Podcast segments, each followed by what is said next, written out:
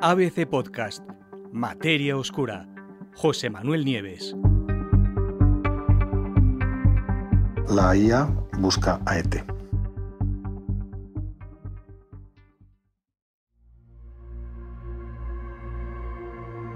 Desde hace ya bastantes décadas, los científicos en todo el mundo se afanan por encontrar alguna prueba que demuestre que no estamos solos en el universo y en esa larga búsqueda de vida fuera de la Tierra han estudiado planetas y lunas, han analizado señales de estrellas lejanas, han buscado firmas biológicas o tecnológicas en la inmensidad del espacio. Pero hasta ahora todo ha sido en vano. Y si realmente hay alguien ahí fuera, pues resulta que no conseguimos encontrarlo.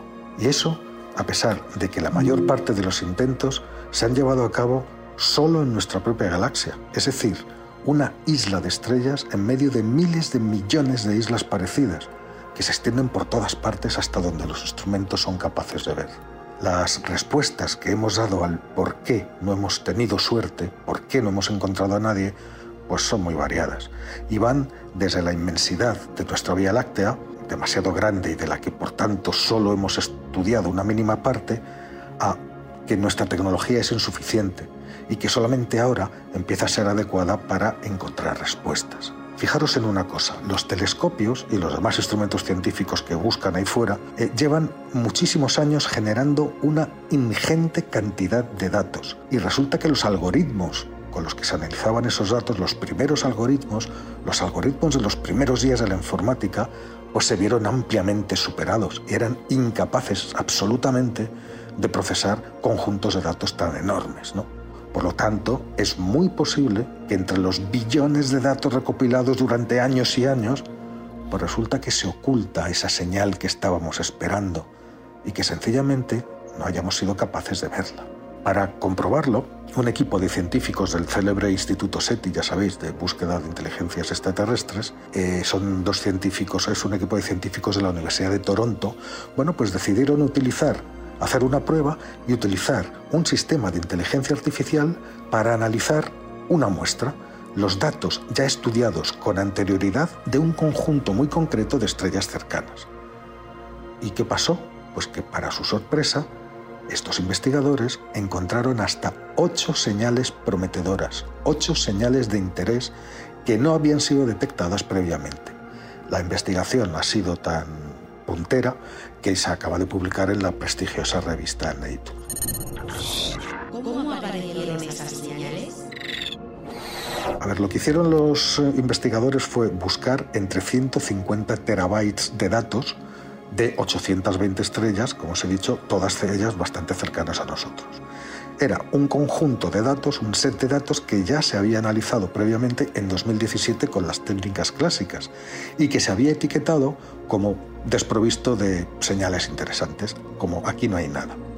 Bueno, eh, los científicos han encontrado hasta ocho señales y ahora están escalando ese esfuerzo de búsqueda a un millón de estrellas más, es decir, han ampliado la muestra creen que este tipo de trabajos ayudará, por un lado, a acelerar la velocidad a la que se pueden hacer descubrimientos y, segundo, a encontrar cosas que probablemente se nos hubieran despistado o no hubiéramos sido capaces de ver antes. Lo que está en juego, evidentemente, es la respuesta a la gran pregunta de si estamos solos en el universo. Como sabéis todos, la búsqueda de inteligencia extraterrestre, la institución SETI, lo que hace es trata de hallar signos de inteligencia más allá de la Tierra y para ello intenta detectar tanto firmas tecnológicas, que de tecnologías, o sea, las huellas de tecnologías que podrían haber sido desarrolladas por civilizaciones extraterrestres, y también biológicas, pero SETI se centra en las tecnológicas. Y la técnica más común de todas es la búsqueda de señales de radio.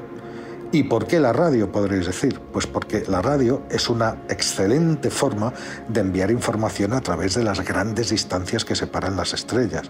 Las ondas de radio atraviesan rápidamente el polvo y el gas que impregnan el espacio y lo hacen a la velocidad de la luz, eh, que son unas 20.000 veces más rápido de lo que pueden hacerlo nuestros mejores cohetes.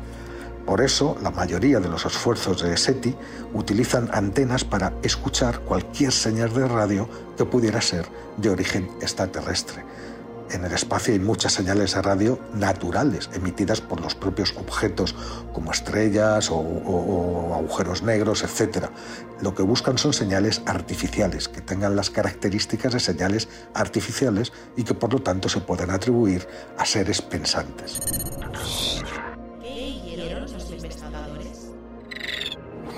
Pues en su estudio, eh, los científicos volvieron, como os he dicho, volvieron a examinar estos datos tomados con el telescopio Green Bank en Virginia y aplicaron a este conjunto de datos nuevas técnicas de aprendizaje profundo, el famoso deep learning, y lo aplicaron a un algoritmo de búsqueda clásico para obtener resultados más rápidos y más precisos. Muy bien, prepararon este algoritmo, lo ejecutaron y después volvieron a examinar manualmente los datos para confirmar los resultados. ¿Qué apareció? Pues como os he adelantado al principio, aparecieron ocho señales de interés.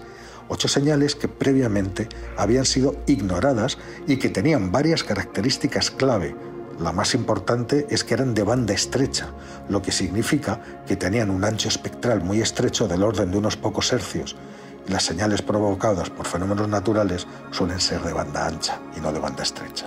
Según explican los propios investigadores en su artículo, estos resultados ilustran de forma dramática, escriben, el poder de aplicar métodos modernos de aprendizaje automático y visión por computadora a los desafíos de datos en astronomía, lo que resulta tanto en nuevas detecciones como en un mayor rendimiento. La aplicación de estas técnicas a gran escala será transformadora para la ciencia de la firma tecnológica de radio. Evidentemente el, volumen de datos disponibles es masivo y requiere de nuevas herramientas que sean capaces de bucear en ellos, de analizarlos, de procesarlos rápidamente y de identificar las posibles anomalías que nos llevarían a esa tan buscada evidencia de inteligencia extraterrestre. Así que, tal y como van las cosas y lo rápido que avanza esto, es posible que no quede ya tanto tiempo para que consigamos responder a esa pregunta básica de si realmente estamos solos en el universo.